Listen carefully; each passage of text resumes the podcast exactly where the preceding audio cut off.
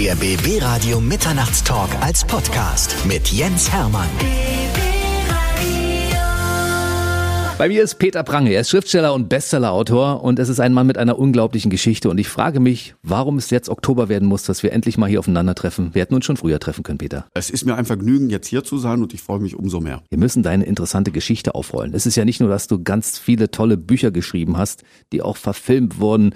Du hast äh, nebenbei ein Studium abgeschlossen zu einem sehr interessanten Fachgebiet, worüber wir reden müssen. Du hast an verschiedenen Plätzen dieser Welt studiert und ich bin wirklich mit allen Hörern darauf gespannt, deine Lebensgeschichte zu hören, denn du kommst ja ursprünglich aus Altena in NRW. Da bist du geboren im Sauerland, ne? Ja, Altena in NRW fand ich ja ein bisschen übertrieben. Altena im Sauerland finde ich viel besser. Ne, und äh, wer die Sauerlandhymne kennt, der weiß, wo Misthaufen qualmen, da blühen keine Palmen. Ne, das ist die Sauerlandhymne, die ich auch auf jedem Schützenfest auf den Tischen stehend mitsinge. Mhm. Und äh, ich äh, kann jetzt zwar schon seit 40 Jahren in Tübingen leben, aber mein Herz schlägt nach wie vor für das Sauerland. Kann ich mal eine Zwischenfrage stellen? Ich habe mal gehört, dass du regelmäßig zu Schützenfesten gehst, wo Richtig. du ohne deine Frau erscheinst, um dann auf den Tischen tanzen zu können, um Hölle, Hölle, Hölle mitzusingen. Ja, also das, das ist absolut richtig und deshalb darf meine Frau auch nicht mit, weil ich glaube, danach würde sie die Scheidung einreichen, weil das derartig peinlich ist. Aber das Altner Schützenfest hat die Besonderheit, dass das nur alle drei Jahre stattfindet und deshalb kommen alle Menschen, die jemals was mit Altner zu tun gehabt haben, kommen zu diesem Schützenfest hin. Und früher gab es einen Wettbewerb, wer hatte die weiteste Anreise. Es war immer derselbe, Willi Zöber aus Sydney in Australien. Mhm. Das war nicht zu toppen. Ich habe auch gehört, dass ähm, mittlerweile bist du einer der Ehrenbürger der Stadt. Früher waren noch mal 30.000, jetzt noch die Hälfte ungefähr. Dass du auf einem Schützenfest warst und die Leute getuschelt haben. Guck doch mal, da ist ja, der ist der Bestsellerautor. Wer? Genau, das war sehr nett und äh, das war so ein Getuschel. Ich holte Bier und guck mal da, da ist der Schriftsteller. Äh, was für ein Schriftsteller? Ja, der Sohn vom Betten Prange. Ja, warum sagst du das nicht gleich? Und das hat mich deshalb so gefreut, dass nämlich die Berühmtheit meiner Eltern, die in Alten ein kleines Bettengeschäft führten, eben Betten Prange, dass die Berühmtheit meiner Eltern nach wie vor um Längen größer ist als meine bescheidene äh, Berühmtheit in, in, in Altner.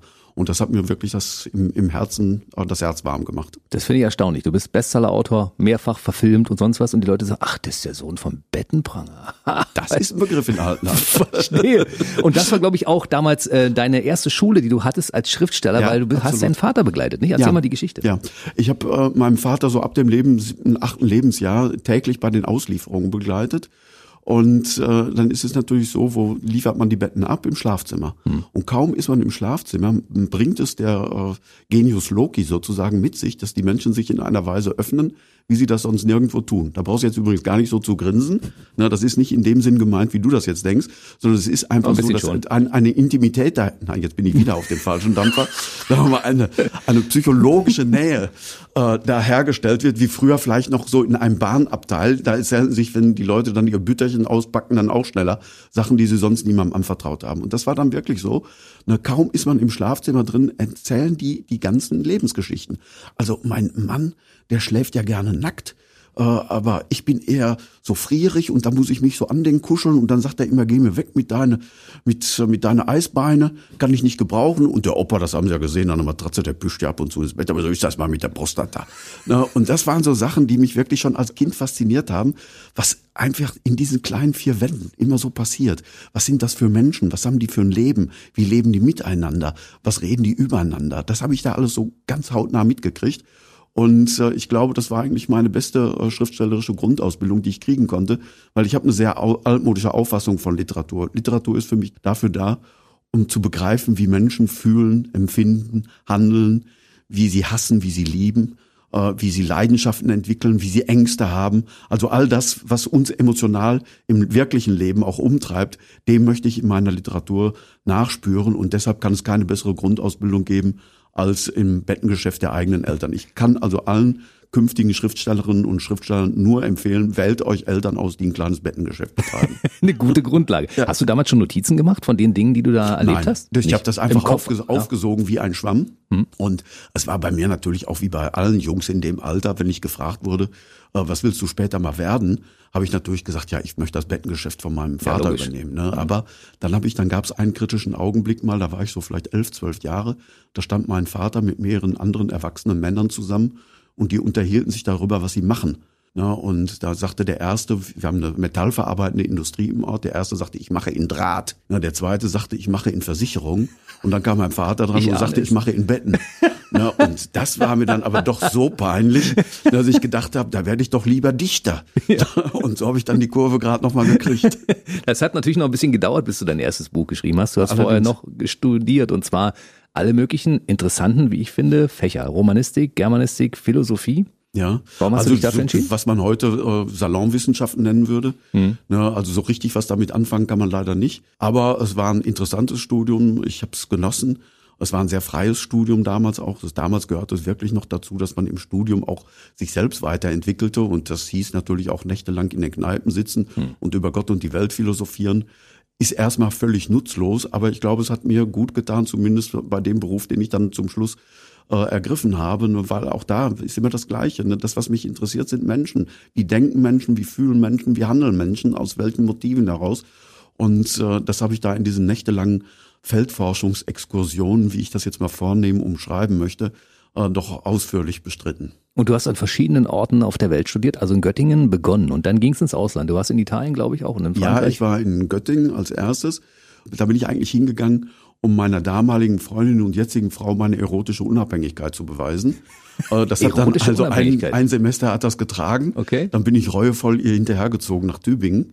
Bin dann aber zwischendurch noch äh, ein Jahr in Paris gewesen, dann noch ein kleines Intermezzo in Perugia in Italien gehabt und dann zu den Examina dann wieder zurück nach Tübingen gekommen und habe dann dort äh, meine Examina abgeschlossen und dann hinterher aus lauter Verzweiflung und Angst, dass ich arbeitslos würde. Das war damals so, dass plötzlich keiner mehr mit diesen Fächern Lehrer werden konnte, was man vorher so sagte, also wenn mir nichts Besseres einfällt, wird man Lehrer. So arrogant haben wir damals gedacht. Ne, also wir haben wirklich noch in diesem Bewusstsein gelebt, äh, das ist praktisch die Verpflichtung des Staates, uns wenigstens Gymnasiallehrer werden zu lassen. Und das war auf einmal weggebrochen.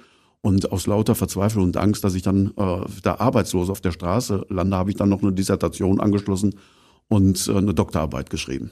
Über ein interessantes Thema reden wir gleich drüber. Ich wollte zwischendurch nochmal einen kleinen Exkurs machen. Hey, Wärst du damals Lehrer geworden, wenn du damit fertig, also mit, mit dem abgeschlossenen Fächern, wolltest du Lehrer werden und, und, und dein Wissen weitergeben an Schüler an der Schule? Äh, ehrlich gesagt, äh, ich habe die bittere Erfahrung gemacht, dass ich als Lehrer vollkommen untauglich bin. Ich habe äh, in meiner Zeit in Paris habe ich als eine Art Hilfslehrer an einem äh, französischen Gymnasium gearbeitet. Und ich habe gemerkt, also die Schüler sind eine Zumutung für mich, aber ich bin noch eine viel größere Zumutung für die Schüler, weil ich kann eigentlich nicht wirklich etwas aus den äh, Schülern rausholen. Also ein guter Lehrer ist ja wie eine Hebamme. Der setzt nichts in die Schüler rein, sondern holt was aus ihnen raus. Und ich habe die immer nur zugetextet. Und das war unerträglich. Und je mehr ich das gemacht habe, umso mehr sind die verstummt. Und das führte dann dazu, dass ich eine Stunde ge geredet habe, von Anfang bis Ende. Und dann haben die immer dazu genickt und das war's dann. Und das ist kein Unterricht. Insofern war ich heilfroh eigentlich, dass mir dieser Weg verschlossen war und ich nicht Lehrer werden konnte. Ich wäre eine Katastrophe geworden. Also ich höre dir gerne zu. Ich hätte gerne von dir gelernt und äh, du hast ja ein profundes Wissen über alle möglichen Fachgebiete.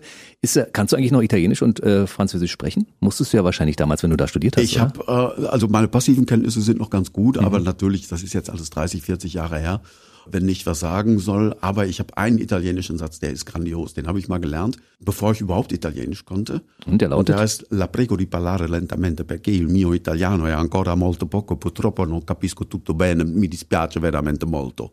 Das heißt, in in der Kurzfassung, mein Italienisch ist leider nicht so gut, reden Sie bitte langsam, damit ich Sie verstehen kann. Aber wenn ich das so runterrassle, denkt natürlich jeder Italiener, dass ich perfekt Italienisch kann. Und so kann ich eigentlich alle Sprachen, ein bisschen wie Felix Kroll.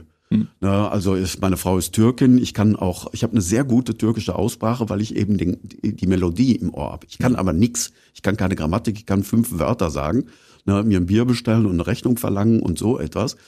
Äh, Aber das mache ich dann in einer so äh, vollendeten Aussprache, dass mir einmal das Schönste passiert ist, was ich je in meinem Fremdsprachenleben je erlebt habe.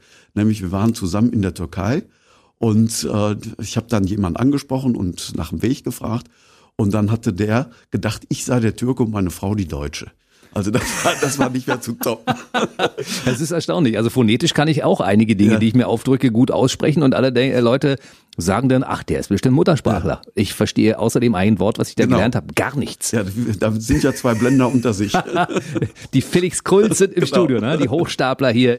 Peter Frank ist bei mir, wir reden über alle möglichen Dinge und über deine Doktorarbeit, denn du bist staatlich geprüfter Erotologe. Jetzt werden einige Leute sagen, was ist das denn bitteschön? Ja, als erstes muss ich klarstellen, äh, Erotologe ist etwas anderes als Erotomane. Das ist der Unterschied zwischen Theorie und Praxis. Ich bin leider nur für Theorie. die Theorie zuständig. Das heißt, ich habe eine Doktorarbeit geschrieben, die von meinem Verlag immer verbrämt wird. Er promovierte über ein Thema zur Sittengeschichte und Kulturgeschichte des 18. Jahrhunderts. Aber ich habe tatsächlich über französische Pornografie im 18. Jahrhundert meine Doktorarbeit geschrieben. Und das war natürlich ein hochspannendes Thema. Klar. Ich habe schon gedacht, wenn ich aus lauter Verzweiflung und um nicht arbeitslos zu werden, ich jetzt mich äh, in Bibliotheken vergrabe, äh, dann soll das wenigstens ein Thema sein, von dem ich auch im wirklichen Leben etwas habe. Und habe dann da also meine Forschung betrieben und äh, ja, ich muss sagen, das war nicht uninteressant. Aber warst du der Erste, der darüber eine Doktorarbeit geschrieben hat? Ja, das gab natürlich schon so ein paar, aber ich kokettiere damit, äh, dass mein Körnchen Unsterblichkeit, das ich in diesem Leben erlangt habe, sich wiederfindet in der letzten gebundenen Ausgabe des Brockhaus. Da steht unter dem Stichwort Pornografie weiterführende Literatur Peter Prange, Das Paradies im Boudoir. Glanz und Elend der erotischen Libertinage im Zeitalter der Aufklärung. das ist ja unfassbar. Und daher kommt auch dein damaliger Spitzname Porno Peter? Ja, das, von dem habe ich leider erst hinterher erfahren. Äh, eine äh, frühere Kommilitonin von mir, die dann später Germanistikprofessorin in Tübingen wurde, Dorothee Kimmich, die sprach mich dann mal darauf an, und sagt, ja, da ist ja, ist ja Porno Peter. Und ich, ja, wer, wer ist denn das? Ja, so hieß es du doch im ganzen Neuphilologikum. War mir völlig unbekannt, ne, dass ich einen so einen Ruf wie Donner habe.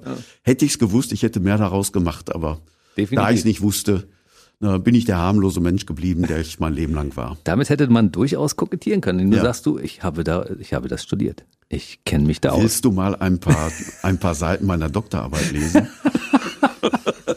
ist unglaublich.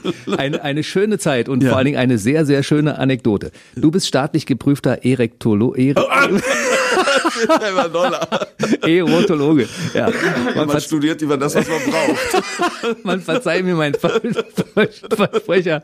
Man unterstellt manchmal auch, dass es mit Absicht passiert ist. Aber in und ich bin staatlich geprüfter Schallplattenunterhalter gewesen, weil ich war ja früher Unterhaltungskünstler in der DDR und insofern. Und das war ein richtiger Beruf. Das war ein richtiger Beruf tatsächlich. Ja. und das hieß so, wie du es gerade genannt hast. Staatlich geprüfter Schallplattenunterhalter. Ja, aber ich meine, da könnten wir ja zusammen irgendwie auf so auf der, der auf der AIDA oder sowas da genau. eine, Nummer machen. Der eine macht Musik, der andere genau. kennt sich mit Erotik aus. Ja. Das wäre ein unschlagbares Gespann, was wir da hätten. Warum hast du eigentlich damals ähm, dich dafür entschieden, Unternehmensberater zu werden? Ach du, das war keine wirkliche Entscheidung. Da bin ich zugekommen wie die Jungfrau zum Kind. Ich habe nach dem Studium und nach der Doktorarbeit oder während der Promotionsarbeit habe ich angefangen, alles Mögliche zu machen. Das hatte mhm. immer irgendwie was mit Sprache zu tun. Ich habe Übersetzungen gemacht aus allen Sprachen, die ich nicht kann, aus dem Italienischen, aus dem Französischen, aus dem äh, Spanischen, aus dem Englischen äh, und so weiter. Ne? Und äh, äh dann habe ich aber auch mal einem Freund, der eine Werbeagentur hatte, habe ich äh, unter die Arme gegriffen. Das war das einzige Mal in meinem Leben, dass ich von meiner Doktorarbeit profitierte. Der hatte einen Auftrag für den Playboy. Der sollte Werbung für den Playboy machen mhm. und brauchte dabei Unterstützung. Und da habe ich ihn dann natürlich als Fachkraft unterstützen können. Und dadurch bin ich dann einem äh, sehr hochkarätigen Unternehmensberater aufgefallen. Das war Kasimir Maja, der war früher Generaldirektor bei Mövenpick. Und der äh, war inzwischen freier Unternehmensberater und Professor. Und der sagte, er wird schon seit äh, Jahren händeringend einen äh, Schreibpartner suchen, um ein Buch über Visionen in Management und Marketing zu schreiben. Und das sollte unbedingt jemand sein, der nicht aus der Wirtschaft kommt, sondern aus äh, dem Kulturbereich, um so eine andere philosophische Perspektive auch mit mhm. in das Thema reinzubringen. Und ich war in der damaligen Zeit, lebte ich so nach dem Prinzip Earning by Learning. Ne, habe alles Mögliche gemacht, mit dem ich irgendwie Geld verdienen konnte und habe gesagt, gut, Wirtschaft interessiert mich, da habe ich früher viele Nächte verbracht während meiner Studienzeit. Und jetzt gucke ich mir mal die Wirtschaft unter einem anderen Aspekt an. Und dann haben wir ein Buch geschrieben, das hieß Zukunft im Kopf. Und das war sogar in diesem Wirtschaftsbereich ausgesprochen erfolgreich. Und dann hat dieser äh, Kasimir Maja zu mir gesagt, es ist eigentlich Quatsch, dass Sie immer nur am Schreibtisch sitzen. Kommen Sie doch mal mit und gucken sich mal so Seminare an. Ich habe gedacht, das kann ich nicht, ich kann nicht reden, ich kann nur schreiben, aber ich kann nicht mich in der Öffentlichkeit ausdrücken und so etwas. Und dann war ich in diesem Seminar und habe dann da einfach mitdiskutiert, wie man in der Universität eben auch mitdiskutiert hat und dann sagte der hinterher, was, was reden Sie denn für einen Quatsch? Sie kommen jetzt mit, Sie machen jetzt mit mir Veranstaltung. Und schwuppdiwupp war ich von einem Tag auf den anderen, war ich zum Unternehmensberater befördert worden, äh, woraus man aber wieder erkennen kann, was für ein seriöses, top seriöses Gewerbe das ist.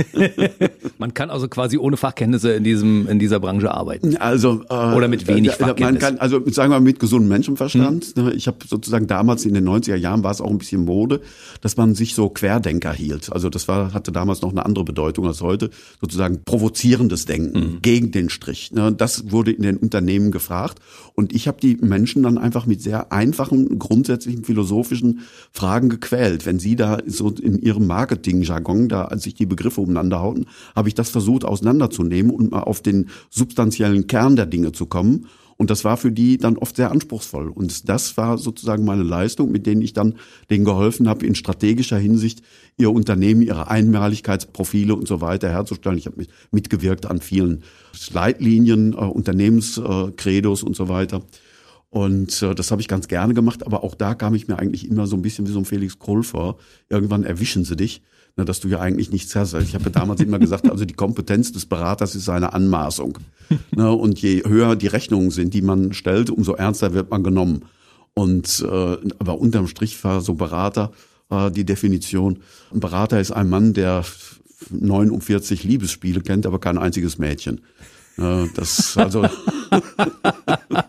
unglaublich. Aber tatsächlich ist es so, was, was nichts kostet, ist nichts wert äh, genau. aus der Sicht der genau. Leute. Ne? Das muss mhm. also alles ein bisschen teuer sein. Darf ich kurz zurückspielen, zurückspulen, weil äh, eine Frage brennt mir noch unter den Nägeln. Es geht um die Mitarbeit beim Playboy. Ja. Äh, inwiefern konntest du da mit, deinem Fachwissen da aushelfen, um, um seine Kampagne da zu unterstützen? Es war im Grunde war das was Langweiliges. Es war ein Heft, das er aussah wie der Playboy und auch in der Tonality war wie der Playboy und auch mit hübschen Mädchen wie der Playboy.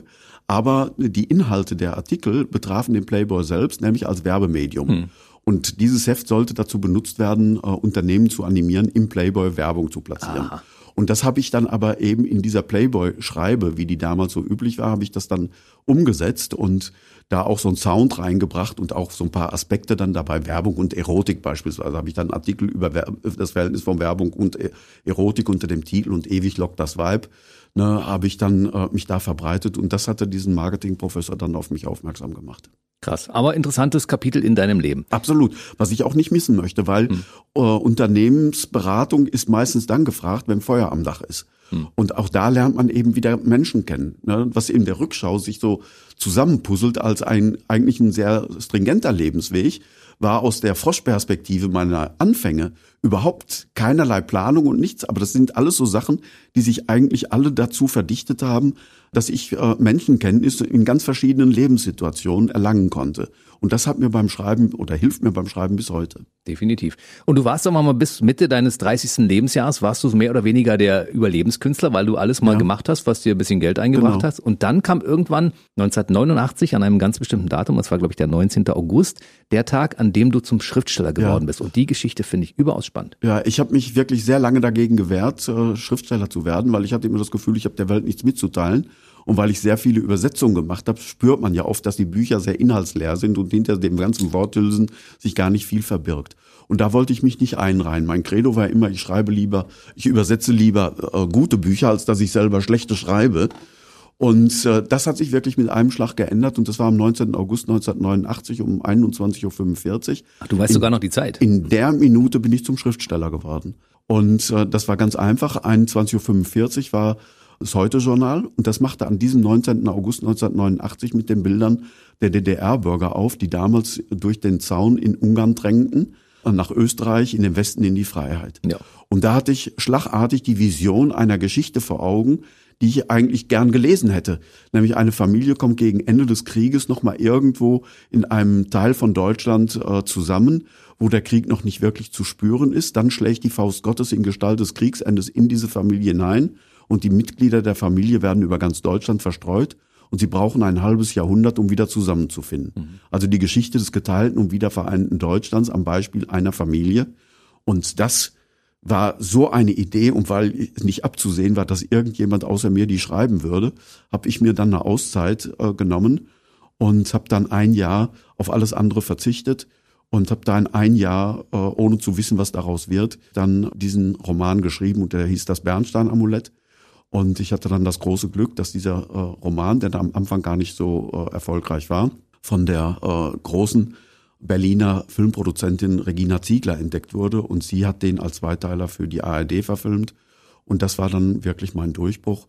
Das hat mir dann äh, dazu verholfen, dass ich äh, heute als freier Schriftsteller leben kann.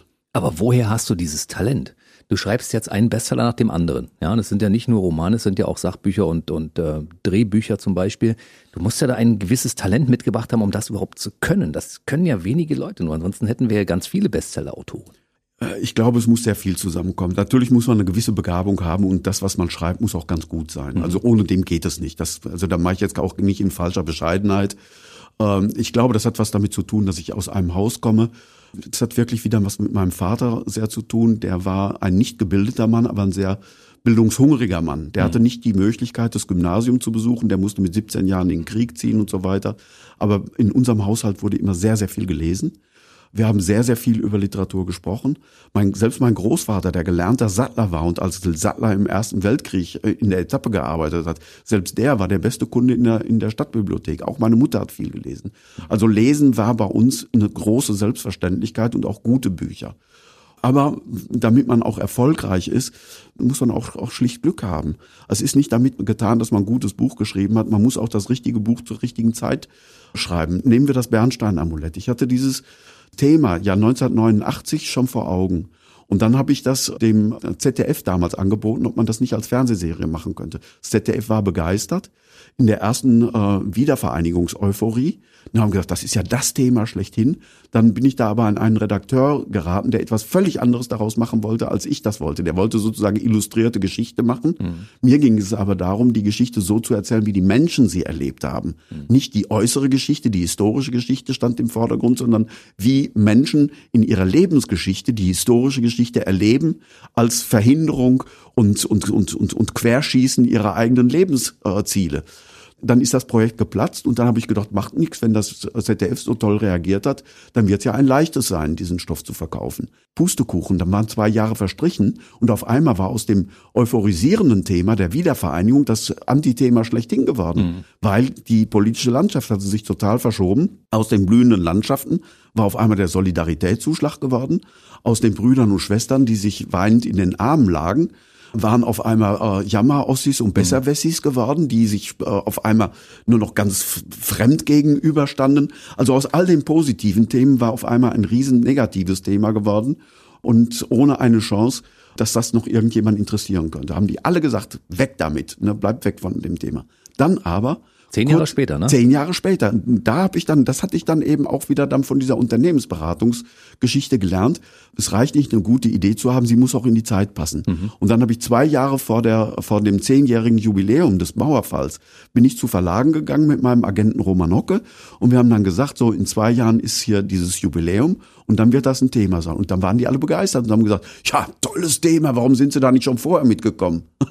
ja, Na, da war die Zeit nicht. Eben. Na, und das, ist natürlich, da, da muss man eben auch ein, ein Quäntchen Glück haben, ne, dass man mit dem richtigen Thema zur richtigen Zeit mit seinem guten Buch am Start ist und dann auch das Glück haben, beim richtigen Verlag zu sein und das Glück haben, innerhalb des Verlages richtig positioniert zu werden und dass man dann sich Mühe gibt mit dem Buch und dass man das unterstützt, dass man ein schönes Cover entwickelt, dass es gut lektoriert wird, dass man dann auch sich vielleicht für das Buch ein bisschen einsetzt. Alles das muss zusammenkommen. Das heißt, die Wahrscheinlichkeit, einen Erfolg zu haben, ist ausgesprochen gering.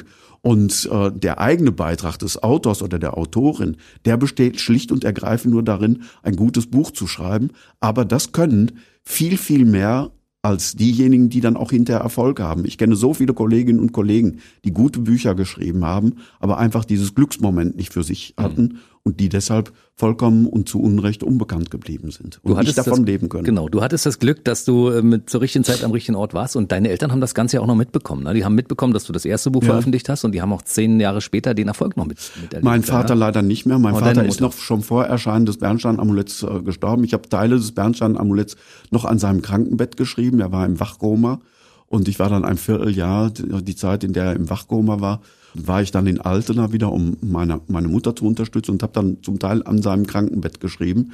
Es hat mir sehr, sehr leid getan, dass er das nicht mehr erlebt hat, weil er hat sich Zeit seines Lebens größte Sorgen darum gemacht, ob ich überhaupt lebensfähig bin mit dem, was ich mache. Und er hat zu mir mal gesagt, ach, du bist doch eigentlich nur so ein Lohnschreiber. Das hat er mit sehr großer Bitterkeit gemacht. Ich habe dann aber gleichzeitig weil er Angst hatte, ich würde damit keine Familie ernähren können. Aber gleichzeitig habe ich dann erfahren, dass er unter Freunden und in der Verwandtschaft sehr stolz darauf war, was ich mhm. machte. Weil er eben nicht die Chance gehabt hat, als junger Mensch das zu lernen, womit er sich auch gerne beschäftigt hätte. Und das waren ja genau literarische Themen und so etwas. Aber es war die Sorge des Vaters natürlich war viel größer als ähm, als der Stolz des Vaters über das, was er macht. Ne? Alle möchten das. Alle Eltern ja. möchten das, dass, sie, dass ihre Kinder, dass es ihnen besser geht als das, einem das selbst. Materielle Sicherheit ja, dass sie haben. Dinge machen können, die man ja. vielleicht nicht hatte zu ja. der Zeit, als man. Da kind muss ich ja von meinem Vater auch noch einen, wirklich einen genialen pädagogischen Schachzug erzählen. Mhm. Er hatte wirklich immer größte Sorge, dass ich nie imstande sein würde, eine Familie zu ernähren. Unser Familienhobby war immer Reiten. Ich glaube, mein Vater hat meine Mutter geheiratet, weil die vom Bauernhof stammte, da gab es ein Pferd. Weil das war völlig außer unserer Reichweite. Wir konnten uns kein Pferd leisten, das war also völlig, völlig vermessen. Aber deshalb habe ich als Kind auch schon immer geritten. Und äh, dann hat mein Vater hinterher in, mit seinem Bettengeschäft, da waren wir dann auch zu einem, zu einem guten bürgerlichen Wohlstand gelangt, hatte mein Vater dann einem Bauern ein Pferd abgekungelt, dieses Pferd sollte eigentlich Fohlen bringen, es war aber unfruchtbar. Deshalb konnte er dann dieses unausgebildete Pferd für ein paar Matratzen und ein paar äh, Oberdecken den Bauern abkummeln. Und dieses Pferd hat mein Vater mir während meiner äh, Promotionszeit geschenkt. Mhm. Und das war natürlich ein hinterhältiger pädagogischer Trick, weil das geschenkte Pferd wurde für mich extrem teuer, weil ich musste das ja da Monat für Monat äh, unterstellen. Ne? Genau. unterstellen. Und das war teuer. Und das musste ich aus eigener Kraft schaffen. Und da hat er sich gedacht, wenn er das hinkriegt, ne, dann kriegt er vielleicht dann auch es, äh, hinterher zustande, dass er eine Familie ernähren kann. Und die Rechnung ist aufgegangen. die ist aufgegangen, definitiv. Du warst ja früher, sagen wir mal, gar nicht so unerfolgreich als äh, Springen- und Dressur. Nein, das ist wirklich ja. völlig übertrieben. Ich war, ja. ich glaube, ich war recht talentiert, als ich äh, so 12, 13, 14 Jahre alt war. Da war ich wirklich äh, talentiert und da hätte was aus mir werden können reiterlich. Aber dann kam so mit 16 Jahren bin ich in eine ganz andere Szene geraten. Ich habe dann äh, sehr viel Haschisch geraucht und war dann so in dieser in dieser Szene drin. Und das passte natürlich zu diesem bürgerlichen Sportreiten überhaupt nicht. Mhm. Also ich war ja dann Berufsrevolutionär für zwei, drei Jahre, äh, bis ich einen sehr heilsamen Schock hatte, der mir von einem Tag auf den anderen es als geboten erschien, erscheinen ließ, äh, damit aufzuhören. Was ist passiert? Ich bin ausgerechnet vor dem Kreisgesundheitsamt mit einem Kreislaufkollaps vollgepumpt, vollgedröhnt, zusammengeklappt, konnte mich nicht mehr bewegen. Und äh, wahrscheinlich war das äh, Marihuana da mit Opium versetzt. Ich war zwei Stunden lang unfähig, mich zu bewegen. Ich klebte da auf der Erde. Meine ebenfalls zugekifften Freunde haben alle das Weite gesucht. Und ich gehe jetzt hier Milch trinken. Ich habe gerade so einen Bock auf Milch und so. Man ist ja dann in so einer mhm. kicheren Verfassung oft. Du nix, also ich weiß, also du hast diese Erfahrung gemacht. Nein, habe ich nicht, okay. tatsächlich nicht. Aber mal in der Zeitung gelesen. Da und, und, äh, und, und ich hatte eine Höllenangst, weil der Kreismedizinaldirektor Dr. Telchow war ein guter Freund meiner Eltern. Und ich hatte eine Höllenangst, dass der jetzt da rauskommt und mich da, da liegen sieht und weiß Bescheid, was mit mir ist. Das ist nicht passiert. Ich habe mich dann irgendwann nach zwei Stunden auf allen Vieren davon kriechen können. Aber da habe ich gewusst, das ist nicht mein Weg. Und das war ein Riesenglück für mich, weil einige aus dieser damaligen Szene kurze Zeit darauf richtig in die schwere Drogenszene äh, gerutscht sind mit Heroin. Einige äh, sind damals schon gestorben und manche sind an den Spätfolgen jetzt noch in den letzten Jahren gestorben, verelendet, äh, völlig in der Gosse gelandet. Ganz, ganz schlimme Schicksale. Und dem bin ich wegen dieses Erlebnisses entgangen. Das heißt, du hast seitdem auch keine Drogen mehr genommen? Nein, das habe ich kein einziges Mal mehr danach. Also wenn ich dann solche Entscheidungen treffe, dann radikal. Ich habe auch geraucht früher wie ein Schlot. Das habe ich übrigens angefangen, damit ich Haschisch rauchen kann. Habe ich das mit 15 habe ich Rauchen angefangen. Mhm. Und äh, dann habe ich bis 35 geraucht und dann habe ich von einem Tag auf den anderen es sein gelassen und fertig. Krass. Ich bin ein DDR-Kind, bei uns waren ja Drogen, also bei uns gab es keine Drogen. Ja. ja. Wir konnten so Sachen schnüffeln, ja. Verdünnung und so, äh, Flecken entfernen und so ein Zeug. Das konnte man, das haben damals einige Leute gemacht, aber äh, habe ich nie drauf gestanden. Unsere Drogen waren ein bisschen Alkohol zwischendurch. Wir haben uns ab und zu mal abgeschossen, logischerweise. Ich habe auch mal zwischendurch, glaube ich, mal zwei Monate geraucht. Und dann habe ich damit wieder aufgehört, weil es mir nichts gegeben hat. Und insofern bin ich da mit einer weißen Weste quasi rausgekommen ja. aus der Nummer. Das ist das gut. Ist, ist auch gut so, weil an dem ganzen Zeugs ist nichts. Ich habe ein einziges Mal noch mal während des Studiums habe ich noch mal Haschisch probiert und habe gesagt, was soll der Quatsch? Na, das ist es wirklich nicht wert, sich da, dafür eine Matschbirne zu holen. Wir kommen zurück auf das Jahr 1999. Da war quasi der Durchbruch für dich als Romanautor. Und das Bernstein-Amulett wurde verfilmt als Zweiteiler in der ARD und das gab quasi europaweite Aufmerksamkeit, ne, könnte man sagen. Ja, das ist äh, ein sehr, sehr erfolgreiches äh, Zweiteiler gewesen. Ich habe jetzt von der Regina Ziegler erfahren, dass das Bernstein-Amulett über 50 Mal seitdem äh, wiederholt worden ist auf wow. allen ARD-Kanälen ne, und ist äh, deshalb wirklich einer der erfolgreichsten Verfilmungen, die es je gegeben hat in der ARD. Hast du davon noch etwas als Autor? Ja. Überhaupt nichts. Nicht? Ne? Das war der erste Vertrag, den wir damals ausgehandelt haben. Der war dann natürlich so verhandelt, dass ich mit einem Mal für alle Zeiten ausbezahlt war. Hm. Macht aber überhaupt nichts. Also wenn es mir um Geld gehen würde, dann wäre ich äh, Investmentbanker geworden und nicht Schriftsteller. Ne, das ist äh, äh, finanziell gesehen eine so wackelige Existenz. Wenn man das mit dem Ziel macht, viel Geld zu verdienen, dann ist man unterbelichtet. Nein, aber ich habe eine große Freude daran, dass auch natürlich durch die Unterstützung des Films das Bernstein-Amulett jetzt seit über 20 Jahren immer noch erfolgreich im Buchmarkt äh, zu haben ist. Und auch wenn ich mit bei der Verfilmung mir beim Drehbuch gewünscht hätte, dass manches anders äh, gewesen wäre. Die Schauspieler sind toll, das, die Ausstattung ist toll, die Optik ist toll, aber beim Drehbuch hätte ich mir vieles anders gewünscht. Aber das macht ja nichts, weil es gibt viele, viele Menschen, die gucken dann den Film und äh, sind dadurch animiert, den Roman nochmal zu lesen. Und äh, die lesen ja dann meine Geschichte, mhm. so wie ich sie geschrieben habe. Und dem habe ich zu verdanken, dass dieses Buch seit über, 25, seit über 20 Jahren Jahr für Jahr immer noch viele tausend Exemplare absetzt. Und das ist für einen Schriftsteller was Wunderbares. Heutzutage sind Bücher oft nach zwei Jahren schon vollkommen weg vom Fenster, dann werden sie verramscht und dann war's das. Ne, und dass man so einen Dauerbrenner hat, ne, so wirklich einen Longseller, ne, das ist schon eine Gnade. Einige Dinge werden auch mal neu verfilmt. Vielleicht gibt's von vom Bernstein Amulett dann irgendwann 2.0, wo du dann das äh, Drehbuch entsprechend deiner Wünsche verändern darfst. Und äh, vielleicht wird's ja irgendwann nochmal verfilmt. Man weiß ja Wer nicht, weiß. was die öffentlich-rechtlichen Kollegen mit den Gebührengeldern ja. so anstellen. Ne? Da gucken wir mal, was passiert. Ne? Weißt du, was ich so schön finde bei dir? Du bist ein sehr bescheidener Mensch. Das heißt, du hast einen Doktortitel, den du nach Möglichkeit verschweigst, weil ein, du möchtest gar nicht, dass die Leute wissen, dass es eigentlich Dr. Peter Prange heißt und du bist Doch, best. wenn ich Rechnung gestellt habe, früher als Unternehmensberater. so, dann schreibst da habe ich dann, da habe ich immer dann mhm. explizit Dr. Peter Prange drunter geschrieben, weil ich habe mich ja selbst für die Höhe der Rechnung immer ein bisschen geschämt und dann habe ich also sozusagen etwas Autorität Rechtfertigung mit diesem, mit diesem Titel dann verpasst. Mhm. Und zweitens hältst du den Bestsellerautor auch immer ein bisschen unter der unter dem Deckmantel der Verschwiegenheit. Du bist zwar, du sagst so, ich bin Schriftsteller, aber ja. dass du hier einen Bestseller nach dem anderen schreibst in 19 Sprachen übersetzt, über zweieinhalb Millionen Exemplare weltweit. Das ist schon der Wahnsinn. Bist du da ein bisschen stolz drauf jetzt? Stolz ist keine Kategorie, die wirklich zu mir passt. Ich bin eigentlich, das Gefühl von Stolz kenne ich nicht wirklich. Mhm. Ich freue mich. Ich bin dankbar dafür. Ich bin zu, sehr zufrieden damit. Und äh, ich bin froh und glücklich äh, mit dem Leben, wie ich es gewählt habe und dass ich auf diese finanziellen Möglichkeiten, die ich als Unternehmensberater verzichtet habe, um das zu tun, was mich eigentlich am allermeisten auf der Welt interessiert. Und das Glück zu haben, Geschichten zu erzählen, was ich lieber mache als irgendetwas sonst und davon tatsächlich leben zu können und auch noch eine Familie zu ernähren, das ist einfach grandios. Wer hat denn so viel Glück auf dieser Welt? Na, ich habe mal in einem meiner früheren Bücher als Unternehmensberater habe ich geschrieben, das Leben ist zu kurz, um es mit Geld verdienen zu verplempern. Ne, und das war sehr großkotzig. Mhm. Ne, aber ich kann für mich in äh, Rechnung stellen, ich das, ich habe das, als ich es geschrieben habe, habe ich gemerkt, du belügst dich selbst, weil ich habe damals mein Leben mit Geld verdienen verplempert mhm. als Unternehmensberater, was mich nicht befriedigt hat. Und dann habe ich eben den Mut gehabt, das Bernstein-Amulett zu schreiben, auf die Gefahr hin, dass das finanziell total in die Brüche geht. Und Gott sei Dank ist das aufgegangen, ich kann davon leben und das ist doch mehr Lohn, als man sich erwarten kann. Und so bin ich sogar meine eigene Maxime, dieser damals sehr großkotzigen Maxime. Man soll das Leben nicht mit Geld verdienen verplempern, sondern die Dinge tun, die man mit heißem Herzen tut.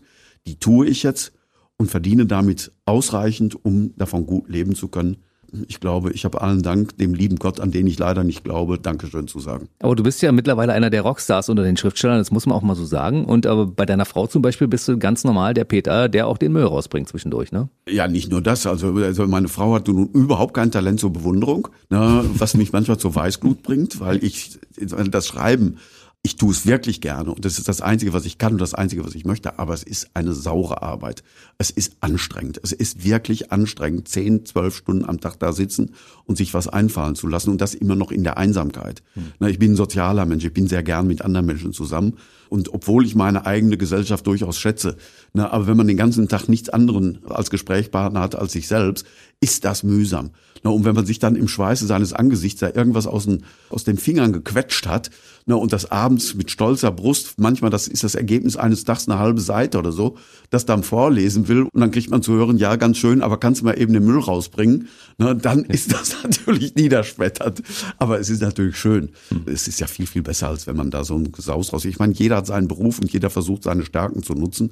Na, und wenn der liebe Gott mir die Möglichkeit gegeben hat, das zu machen und ich kann es halbwegs, ist das wunderbar. Na, aber ich weiß auch, dass man sich in allen anderen Berufen quer und krumm legen muss na, und es bitter schwierig ist äh, für viele Menschen, davon sein Dasein zu fristen. Da habe ich genauso einen Respekt vor wie äh, vor künstlerischen Leistungen.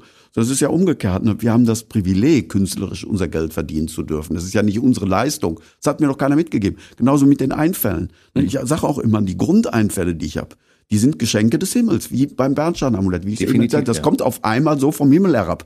Na, da kann ich doch gar nichts für. Das ist doch nicht meine Leistung, mhm. dass mir das eingefallen ist. Na, da habe ich auch kein, kein Recht, stolz darauf zu sein. Na, sondern ich freue mich darüber, dass mir das einfällt. Ich freue mich darüber, dass es mich trägt. Und das ist super und damit hat es sich. Das finde ich so erstaunlich, ja. Du sagst so, das fühlt sich teilweise so zähfließend an, da schreibst du eine halbe ja. Seite am Tag, manchmal kommt gar nichts bei raus. Es ja. liest sich aber so locker und leicht und du denkst, ja, der, der holt die Einfälle einfach nur so aus seinem Hinterkopf und dann bringt er die zu Papier und fertig ist der Bestseller der nächste. Nein, das, ist, das, das ist für mich die Höflichkeit des Autors, dass der Schweiß, den ich verströme bei der Arbeit, dass der hinterher nicht mehr zu, zu äh, spüren ist. Hm. Na, ich möchte, dass es am Ende ganz einfach ist. Also mein literarisches Credo ist, ich möchte komplexe Geschichten einfach erzählen, aber ohne simpel zu werden. Mhm. Ich verflechte in allen meinen Geschichten die Zeitläufe, die historischen Ereignisse immer mit den individuellen Lebensschicksalen meiner Helden und Heldinnen. Und das ist oft sehr anstrengend, das vernünftig auf die Reihe zu kriegen. Und ich recherchiere gründlich. Und das, was ich über die Wirklichkeit, die Lebenswirklichkeit meiner Helden erzähle, das hat Hand und Fuß. Meine Geschichten spielen nicht in Disney World, sondern die spielen in einer äh, konkreten historischen Wirklichkeit. Mhm. Aber das dann alles mit diesen individuellen Schicksalssachen zu verknüpfen, ist oft harte, harte Arbeit. Aber das muss mir gelingen, dass es hinterher ganz leicht ist, dass die Komplexität der Geschichte erhalten bleibt, niemals simpel wird aber einfach zu konsumieren hinter für den Leser, dass der gar nicht merkt, wie sehr ich geschwitzt habe und vor allem, dass das nicht riecht. Na, das ist mir das, das ist mir das Allerwichtigste. Und da sage ich dann auch, also kompliziert sein kann jeder Esel, aber mhm. einfach sein, das ist die wahre Kunst. Mhm. Ohne simpel zu werden. Wunderbar. Denn das nächste Stichwort, das ich dir gebe, ist unsere wunderbaren Jahre. Das ist ein deutsches ja. Märchen. Das wurde ja auch verfilmt als Bestseller, haben, glaube ich, ja. 18, 20 Millionen Menschen gesehen. Unfassbar ja. viele Menschen haben sich das als Film angeguckt. Und das spielt in deiner Heimatstadt Altena. Und in dem Film spielst du sogar mit, hast du ja. da eine Rolle bekommen, ne? Also das war wirklich äh, die Erfüllung eines Lebenstraums. Ich habe immer wegen meiner schriftstellerischen Ausbildung in Altena in den Schlafzimmern äh, unserer Kunden vom Bettenprange habe ich immer davon geträumt, mal einmal einen Roman zu schreiben, der in Altner spielt. Aber ich habe ja Jahrzehnte keine Idee gehabt, was für ein Roman könnte das sein. Ich habe vorher Romane geschrieben, die spielten in Paris, in London, in Istanbul, in Lissabon, in London, ne, in allen Kapitalen äh, Europas und jetzt Altner im Sauerland. Ne, was denn da für eine Geschichte? Aber da bin ich dann drauf gekommen in zwei Etappen. Ich hatte die Idee zu unserem wunderbaren Jahr das erste Mal am 2. Januar im Jahr 2000 zwei, als ich das erste Mal mit Euro bezahlt habe.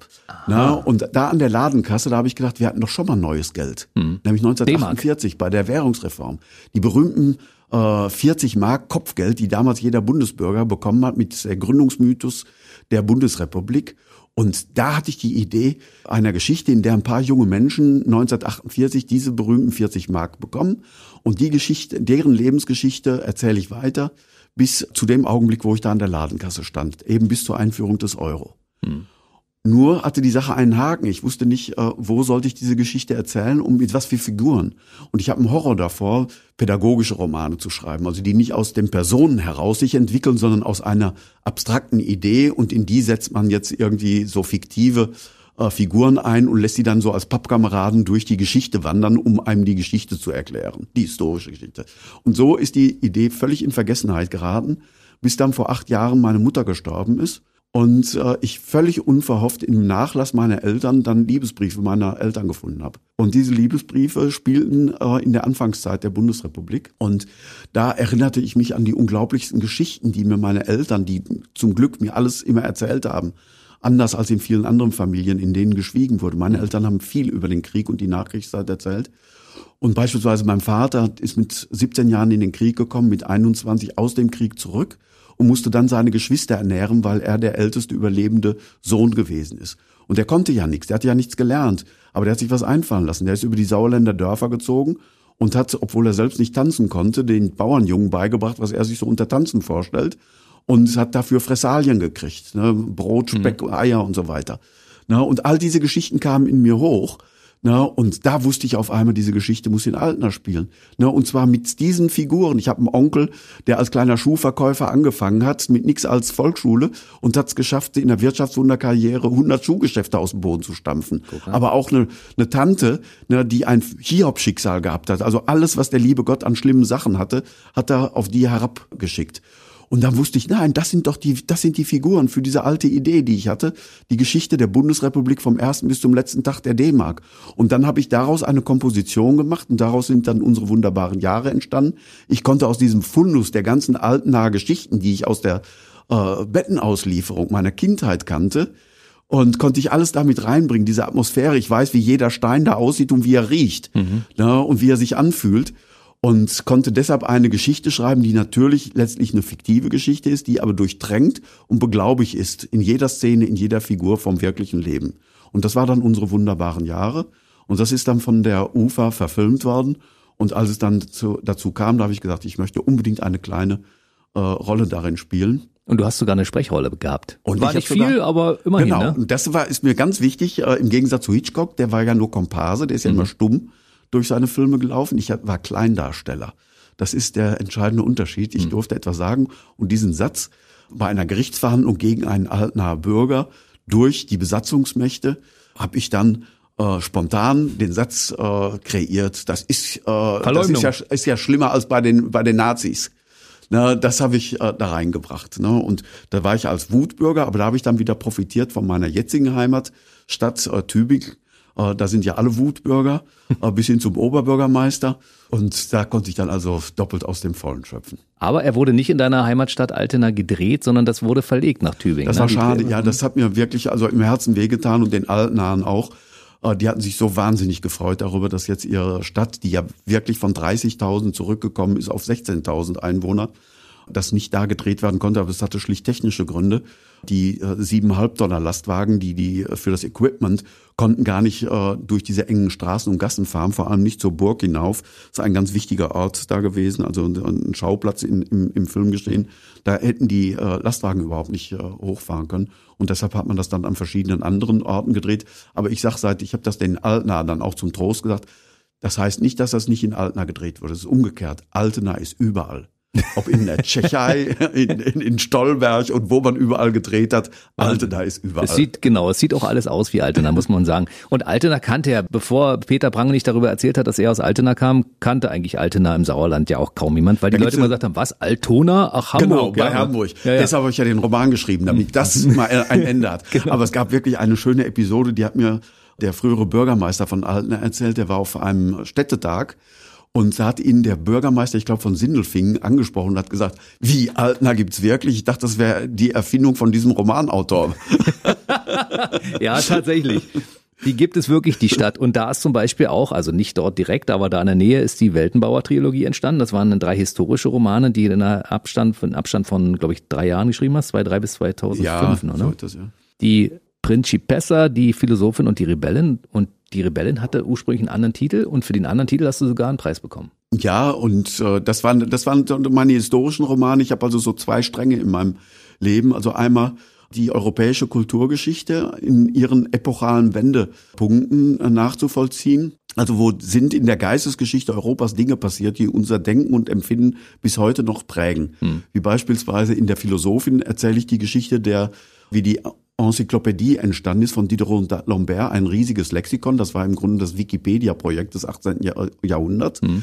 Der Versuch, alles Wissen dieser Welt in einem einzigen Buch zusammenzutragen. Das war natürlich eine revolutionäre Tat damals, weil Wissen war Herrschaftswissen. Das war der Kirche und dem Staat vorbehalten. Und auf einmal sollte das jedem lesefähigen Menschen zugebracht werden. Das war revolutionär. Ja, und das, solche Geschichten habe ich aus der europäischen Geschichte zusammengetragen. Und ich glaube, alles, das war alles nicht geplant, aber ich komme, je älter ich werde, mir selbst immer mehr auf die Spur, was ich eigentlich in meinem dunklen Drange so getrieben habe, ne, was so am Anfang Patchwork-mäßig aussah, hat sich zusammengepuzzelt zu einem doch sehr miteinander verwobenen äh, System, nämlich dass ich die europäische Geschichte, tausend Jahre europäische Kulturgeschichte in zehn historischen Romanen geschrieben habe und darin eingebettet die deutsche Geschichte des 20. Jahrhunderts. Und all das im Grunde ist ja nur ein Nachspüren meiner eigenen geistigen Wurzeln, meiner eigenen geistigen Herkunft und ein Rühren in meinem eigenen äh, geistigen Plusquamperfekt. Aber da kommt dir wieder dein Studium von früher zugute, ja. wo du Romanistik, Germanistik und Philosophie studiert Absolut. hast und ja. dir, also sagen wir mal, die, die Basics angeeignet hast, die du jetzt ja. nach und nach auch jetzt noch und ja. pro Jahr sogar ein bisschen weiterentwickelst und dir neue Fakten dazu holst und sagst, ah, ja. stimmt, da habe ich ein bisschen Grundwissen, das genau. gucke ich mal so ein bisschen, was kann man daraus noch bauen?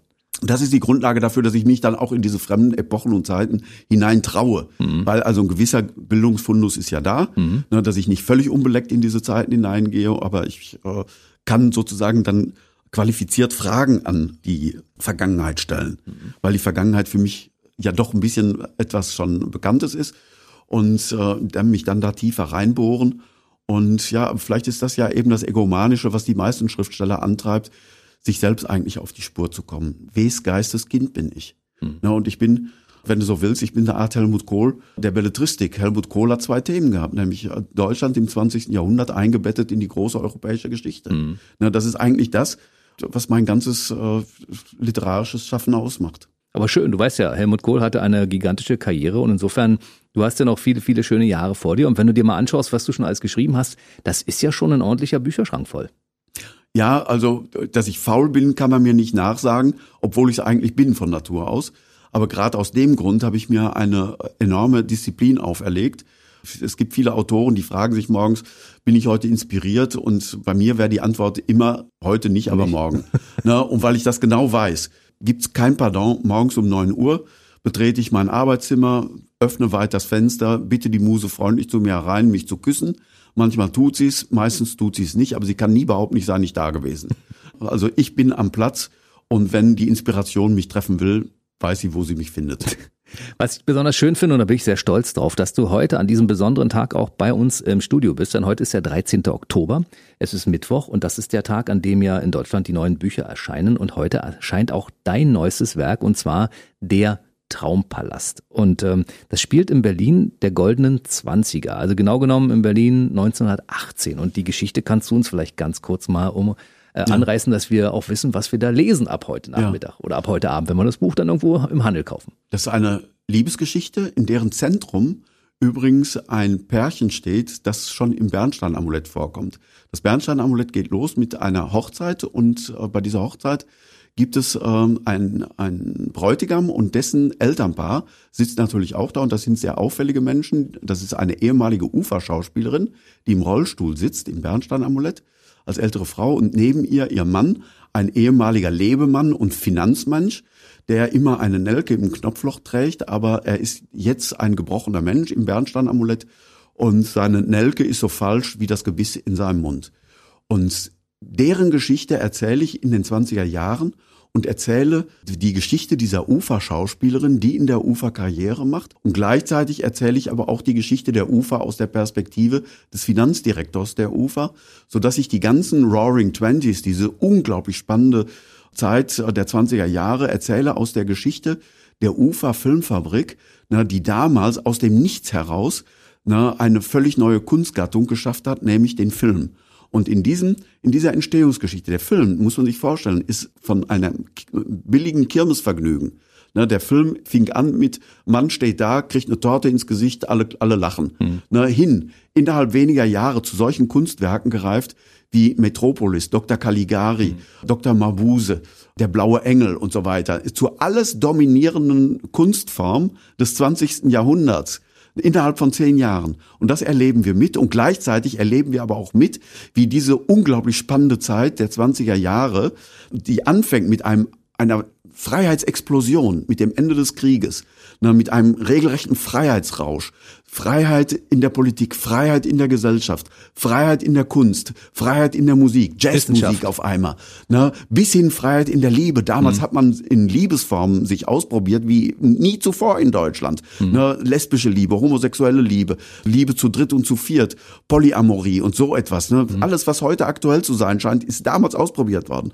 Und diese Freiheitsexplosion mündet aber paradoxerweise ein, Ende des Jahrzehnts in eine Sehnsucht nach alten Autoritäten, die es Hitler ermöglicht hat, äh, an die Macht zu gelangen. Das ist das, was mich sozusagen im großen politischen interessiert. Wie kann es sein, dass ein Volk, das von der Freiheit entfesselt nach dem Krieg, explodiert in einer Kreativität und Freiheit, ne, dann am Ende des Jahrzehnts, natürlich ausgelöst durch die Wirtschaftskrise, die Menschen sind auf einmal verunsichert, fühlen sich von der eigenen Freiheit, in deren Gebrauch sie ja nicht erfahren sind, völlig überfordert und sehen deshalb wieder sich nach Autorität und äh, wählen so Hitler an die Macht ne, und so, dass man dieses Jahrzehnt äh, charakterisieren kann als einen Prozess vom Freiheitsrausch bis zur kollektiven Selbstentmündigung. Hm. Weil die Machtergreifung hat ja nie stattgefunden. Das war ein Mythos, den Hitler selbst kreiert hat. Er hat die Macht nicht ergriffen, er ist gewählt worden. Hm. Ja, nämlich durch die kollektive Selbstentmündigung des deutschen Volks. Und das alles erzähle ich in dieser Liebesgeschichte von der Rahel und Tino, die eben innerhalb der Ufer die Roaring Twenties at its best erleben, in ihrer spannendsten, in ihrer aufregendsten Form, eben in der Entstehungsphase äh, der Traumfabrik äh, mit diesen ganzen großartigen Filmen und auf dem Hintergrund dieser aus, außer Rand und Band geratenen Zeit. Weißt du, warum mich das, äh, dieses Thema so anspricht? Meine Oma ist 1911 in Brandenburg geboren mhm. worden, in Gumtow, ist 1918 nach Berlin gezogen, als sie Kind war und hat mir natürlich über diese spannende Zeit damals auch eine ganze Menge erzählt. Und das fand ich auch toll. Also für, für mich waren die 20er wirklich und also die 20er, Anfang 30er war eine spannende Zeit, wenn sie das ja. so erzählt hat. Ich habe auch Babylon Berlin gesehen, was ich auch eine tolle Geschichte finde und einige der Filme, die du angesprochen hast, habe ja. ich auch gesehen. Ich finde, das war wirklich eine sehr, sehr spannende Zeit auf allen ja. Gebieten und das ist, das ist schön, dass du darüber ein Buch geschrieben hast. Also man kann vielleicht sagen, äh, die 20er Jahre waren das Versuchslaboratorium des ganzen Jahrhunderts. Da hat man alles das ausprobiert, von den extremsten Freiheitsbewegungen bis hin zu den radikalsten diktatorischen Systemen. Mhm. In den 20er Jahren äh, hat man alles ausprobiert, was im 20. Jahrhundert später stattfand. Ja, man kann sogar sagen, bis heute hin. Es gibt ja vieles, was die 20er Jahre des 21. Jahrhunderts auch verbindet wieder mit den 20er Jahren des 20. Jahrhunderts, nämlich das Phänomen, dass wir auf der einen Seite ein großes Freiheitsbedürfnis haben, aber Freiheit hat immer eine Grenze, nämlich wenn das Sicherheitsbedürfnis der Menschen gefährdet sind. Mhm. Und wir erleben wieder eine Zeit, in der das Sicherheitsbedürfnis der Menschen sehr gefährdet ist. Das war mit der Finanzkrise, das war mit der Eurokrise, das war mit der Migrationskrise, das war mit Corona. Immer ja. wenn diese Gefährdungen das Gefühl von Unsicherheit bei den Menschen auslösen, dann werden Menschen wieder anfällig dafür, ihre eigenen, gerade erst gewonnenen Freiheiten wieder preiszugeben. Und wir werden verführbar für Rattenfänger. Und deshalb ist diese Zeit auch im Hinblick auf unsere eigene Zeit so interessant, weil wir damals erleben, wie Menschen sich in prekären Situationen verführen lassen von Rattenfängern wie Adolf Hitler. Und heute haben wir so etwas in Gott sei Dank geringfügigerer, aber strukturell doch ähnlicher Weise, Form, ja. ne, dass wir in einem Gefühl leben, Unsere Sicherheiten sind bedroht. Wir wissen nicht mehr, wohin alles führt. Keiner kann mehr so klar seine Zukunft vor Augen sehen, wie das vielleicht in den 70er oder 60er Jahren äh, der Fall gewesen ist. Und äh, in diesen Momenten äh, sehen die Menschen sich dann oft nach Sicherheiten und sind bereit dafür, wieder Freiheiten aufzugeben. Hm. Und das ist etwas Gefährliches, was heute in unserer Zeit ist. Und insofern kann es vielleicht auch helfen, eine größere Sensibilität für die Gefährdung der heutigen Zeit zu entwickeln, wenn man sich mit den 20er Jahren des vergangenen Jahrhunderts beschäftigt, eben, wie gesagt, als eine Art Versuchslaboratorium für die Neuzeit. Mhm. Und es kommt sogar eine Pandemie vor in deinem Buch. Das Und es kommt eine Pandemie vor. Die spanische Grippe hat es gegeben, mhm. die äh, noch viel, viel schwerer zugeschlagen hat als die Corona-Krise heutzutage. Und man kann sich jetzt ein bisschen Informationen holen. Unter der-traumpalast.de gibt es eine Internetseite, da steht alles Mögliche schon dazu drin. Und man kann das Buch natürlich auch lesen, kaufen. Hoffentlich wird es wieder ein Bestseller. Ich bin davon eigentlich überzeugt. Und ich weiß auch, dass du wahrscheinlich noch diverse Ideen in deinem Kopf hast, wo wahrscheinlich das nächste Buch entstehen wird. Hast du schon Themen, die du demnächst niederschreiben wirst? Das habe ich und aber erst einmal lege ich sozusagen das Schicksal meines neuesten Buchs, des Traumpalast, in die Hände der Leserinnen und Leser und bin rasend gespannt, äh, wie das Buch aufgenommen wird, weil es ist für mich wirklich eine Herzensangelegenheit und eins meiner wichtigsten Bücher, die ich je geschrieben habe. Peter, wir wünschen dir viel Erfolg, dass das alles klappt. Wer sich informieren möchte, findet auch Infos äh, unter peterprange.de. Du hast eine schicke Internetseite und auch in den sozialen Netzwerken gibt's bei Instagram und Facebook unter Peter Prange äh, eine, eine Seite, wo man sich informieren kann über aktuelles Werk. Ich freue mich auf jeden Fall, dass du heute da warst und wünsche dir für die Zukunft alles Gute und hoffe, dass wir uns nicht erst in zwei Jahren zum nächsten Bestseller hier sehen, sondern vielleicht vorher und du wieder interessante Geschichten hast. Es wäre mir eine große Freude und ich bedanke mich, dass ich heute hier sein durfte. Peter Prange war heute bei uns, Bestsellerautor seines Zeichens. Toi, toi, toi und bis zum nächsten Mal. Bis zum nächsten Mal. Der BB Radio Mitternachtstalk. Jede Nacht ab 0 Uhr. Und der neueste Podcast jeden Mittwoch.